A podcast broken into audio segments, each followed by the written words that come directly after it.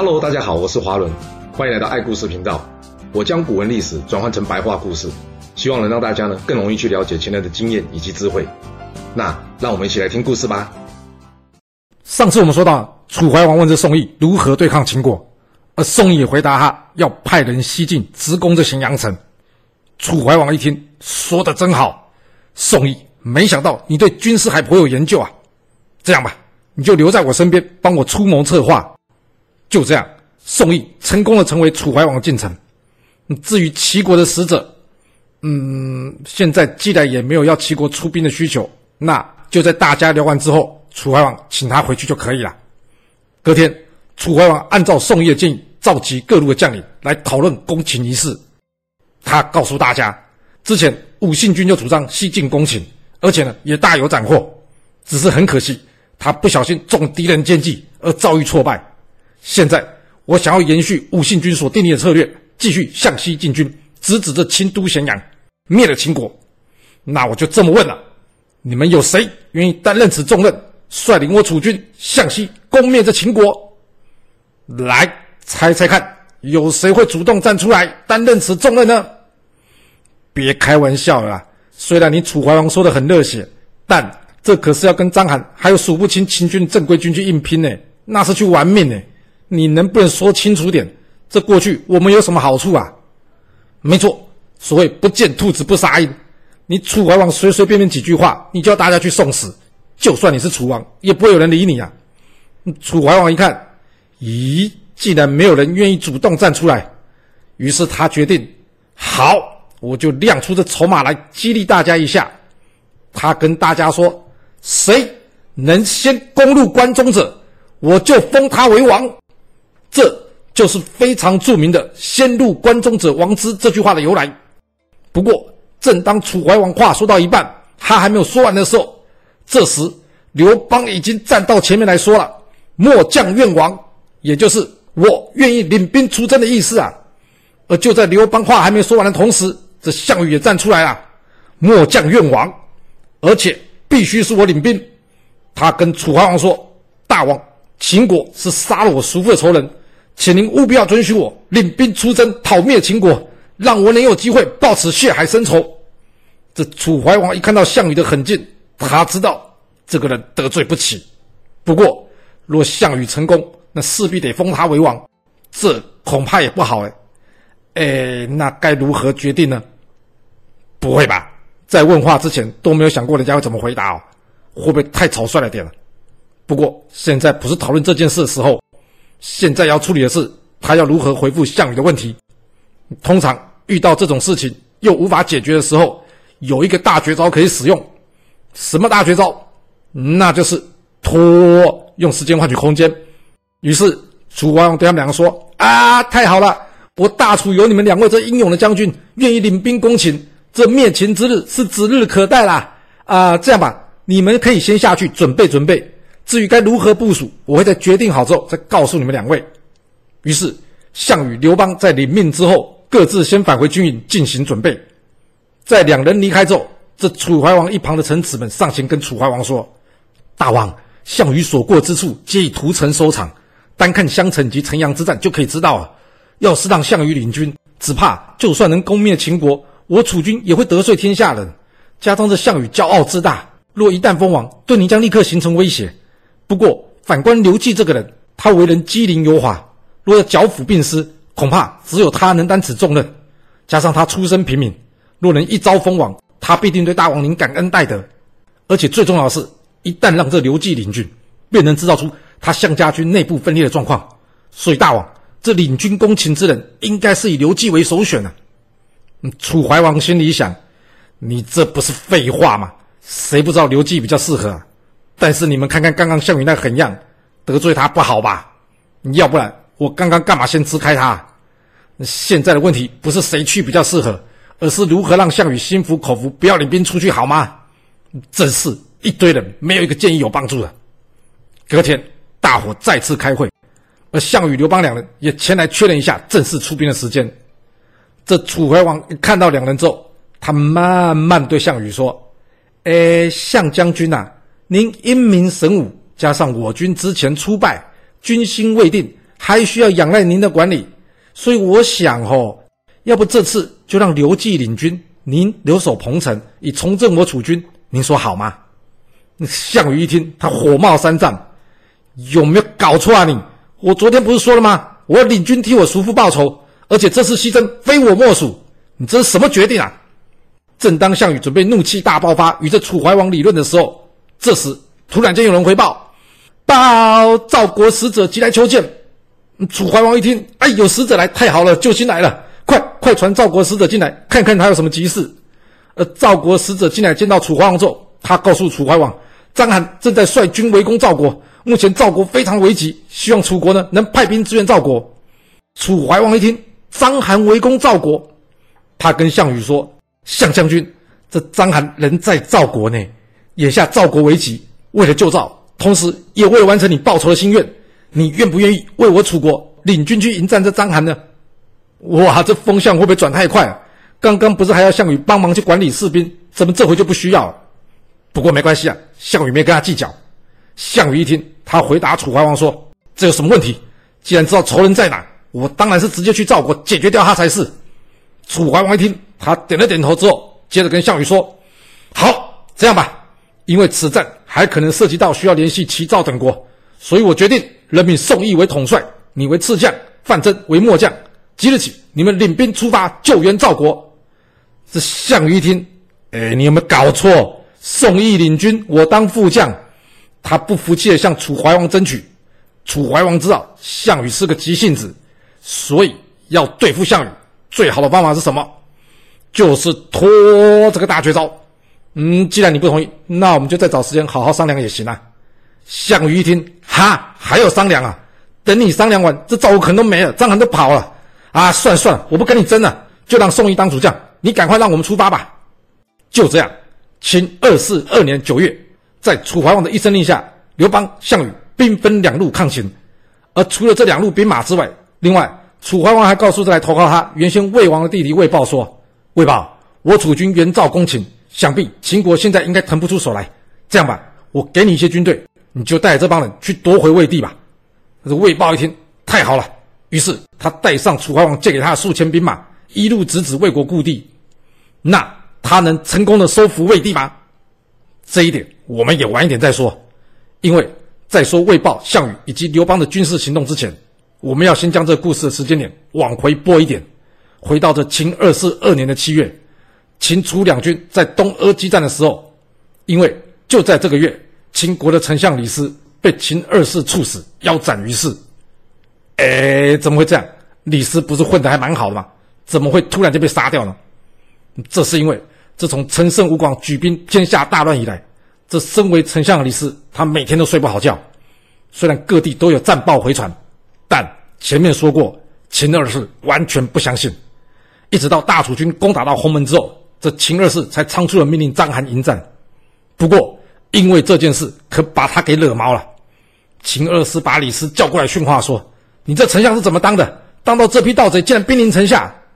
李斯一听。哇，你话能这么说？你倒行逆施，不恤民力，结果酿成天下大乱。这各地早有战报传来，但你就是不相信，而且不肯上朝。啊，你是要我怎么做啊？哎，不会吧，李斯，你不要命哦？这样回话，当然不会。这种话心里想想就好，不能直接说出来。那还要说什么呢？李斯当然是顾左右而言他，然后搬出一大堆治国大道理，并且呢。在右丞相冯去疾以及将军冯杰的助阵下，建议着秦二世废除新建的阿房宫决定，并且减少徭役，专心对付这盗贼。不过，你觉得秦二世听得下去吗？才没听几句，这秦二世就拴着李斯说：“丞相，我听说韩非是你的同学是吧？你该不会想拿韩非那一套什么尧舜啊，还有禹都是勤俭清苦治国才能管好天下之类的吧？我跟你说，他这种说法我听不下去啊。”因为，要是按照他的说法，这当皇帝要那么辛苦，那我还不如去当奴隶耶。我当皇帝有什么意思？有什么好处啊？我跟你说，我当皇帝呢，就是想要每天轻松过、爽爽过。我过得开心，这天下人民才会开心嘛。你说是不是？你要说，就说些有用的好吗？说句实话，你们几个真的会治国吗？你看看你那儿子李由吧，他在面对山川郡的盗贼时，他完全束手无策。这次哦，要不是有章邯出马解决这些问题，我看啊，这问题还越演越烈。真是，你要是拿不出个办法，我看哦，干脆将你丞相位置交出来啊。哎，对，就这样。李斯一听，不会吧？要罢免我还是要关我啊？我又没做错事。不过李斯自己也很明白，有没有做错事根本就不是重点。老板想要换人，主要考虑的都是他喜不喜欢以及需不需要。所以他想，哎，看样子。这秦二世不是道理能说得通的，与其劝他，还不如随随便便敷衍他就行了。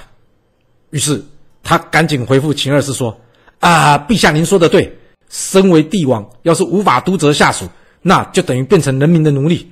所以这重点就是啊，我们要如何好好督责这些人，让大家各司其职，各遵其法，这样陛下您才能轻松享乐。我们不能对人民太放松，应该要好好督责。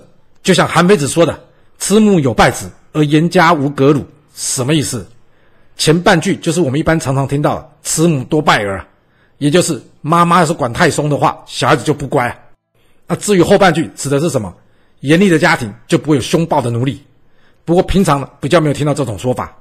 一般我们大部分听到的是“严父出孝子，慈母多败儿”。但说句实话，虽然大家都这么说，但这种说法究竟对不对，你还是得自己想一下。不是听人家说或是大家说的就是对的。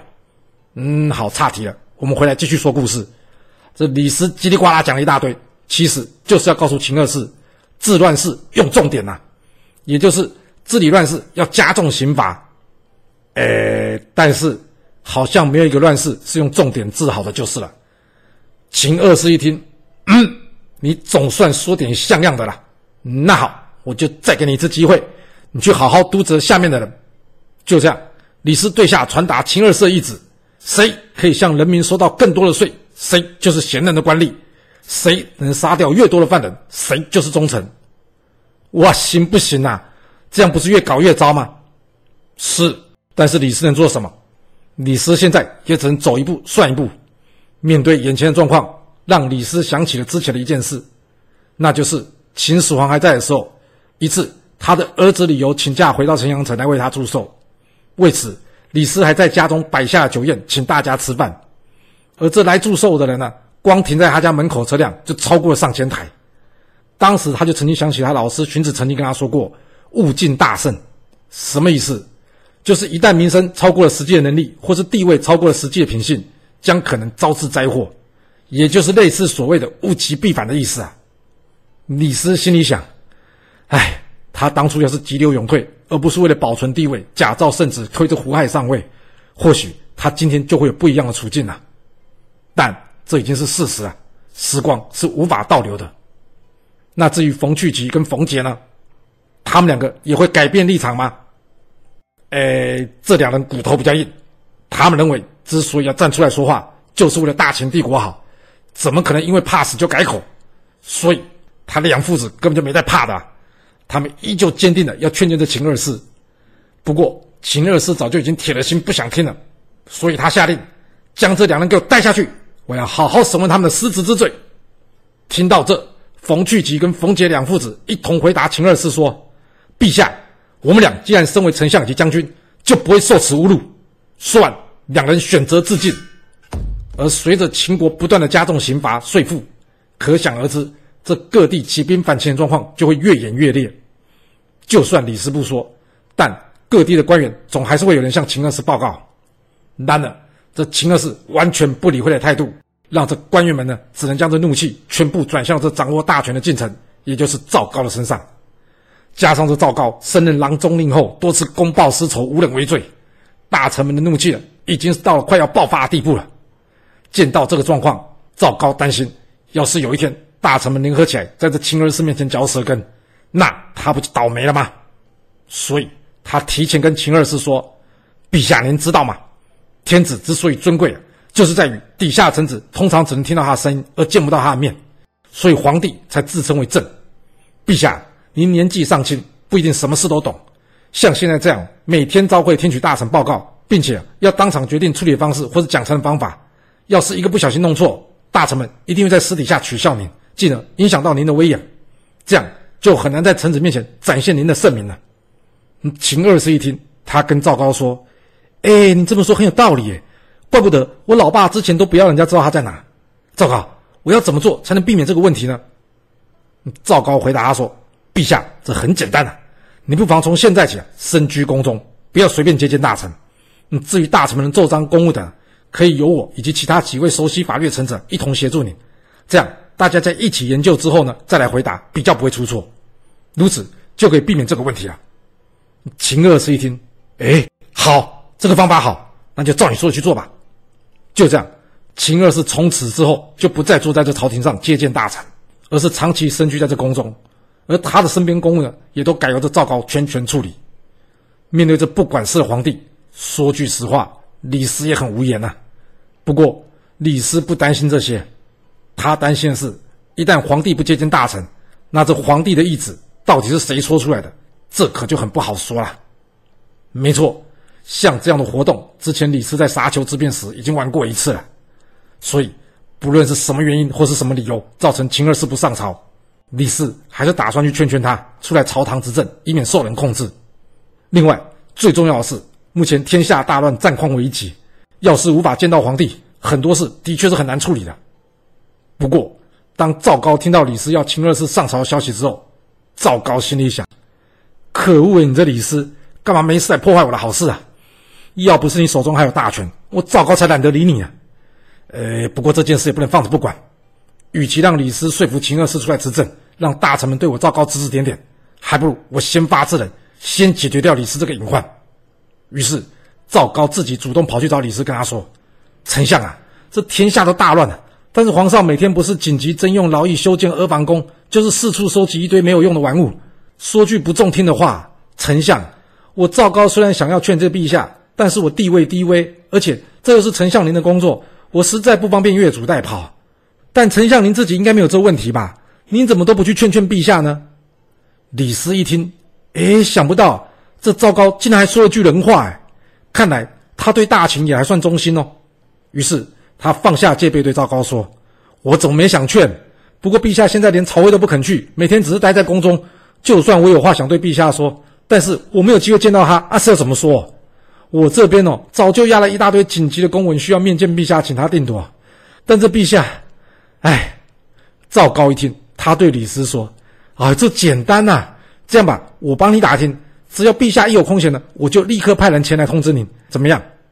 李斯一听，嗯，这还算是个好方法。好，那就这么办吧。于是李斯乖乖的回去等候。那秦二世。到底什么时候才会有空呢？这就要看赵高怎么安排了。